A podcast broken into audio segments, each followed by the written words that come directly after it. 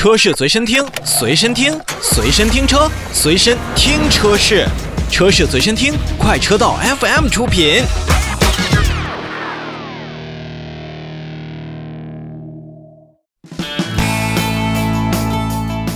车闻天下，我们来看新车。最近呢，魏品牌也是为儿童啊专门推出了一台叫 VV 六的儿童呵护版。这款车型呢，实际上是一个增配的车型，也就是只有一个配置。那么售价是十五点八万元。其实作为一个新增车型呢，VV 六的儿童呵护版也是主要围绕着儿童安全优先的这么一个理念，对于车型进行了配置上的升级。对于整个的车型来讲的话，我觉得外观方面应该不用太赘述了，因为作为新款车型，它并没有和原先的 VV 六车型，呃，在外观上面有特别多的这种差别，还是保持了现款的这么样的一个设计风格。依旧呢，还是为品牌家族化的一个豹式仿生学的元素啊，包括盾形的这个进气格栅，配合略带铲形的前包围设计，前脸的冲击力上看起来还是比较强的。而且魏品牌呢，一直以来从后方看呢，都是一个竖条的高位刹车灯，再加上底部的四出排气，看起来也是非常的霸气。从整体的长宽高分别来看啊，新车长度是四千六百二十五，然后新车的宽度是一千八百六十，高度是一千七百二十毫米。那轴距呢，没有到两米七，是两米六八，一个非常典型的介于紧凑型和中型 SUV 之间的一台车型。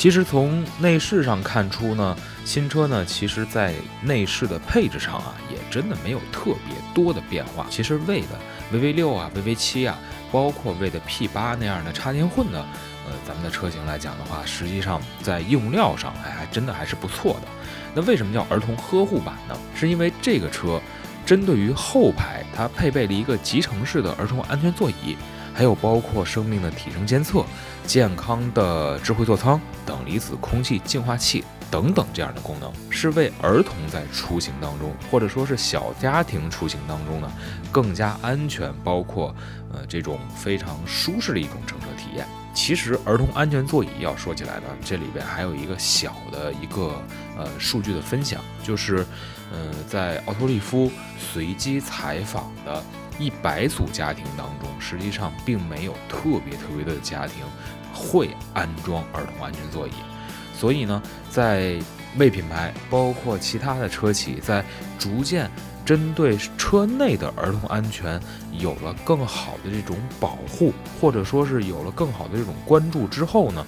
这种叫内置式的，或者说是官方原装的儿童安全座椅的这样的车型也就应运而生了。呃，虽说没有咱们传统意义上现在所在市面上卖的这种外装后装式的儿童安全座椅看起来那样的包裹严密。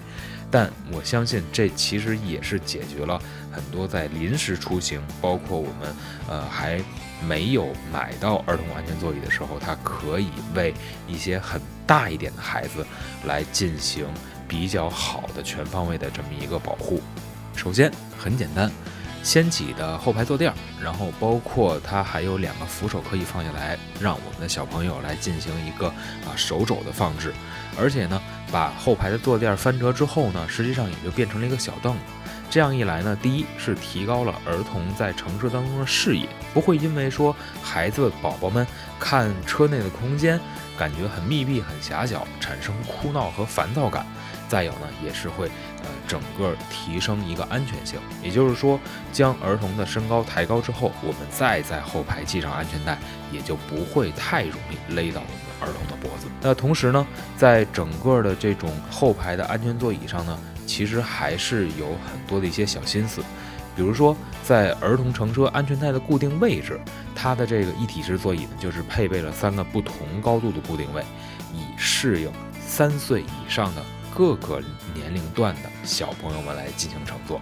值得一提的是啊，二零二一款的 VV 六的儿童呵护版是作为中汽研中心的儿童优先认证检验的首个车型。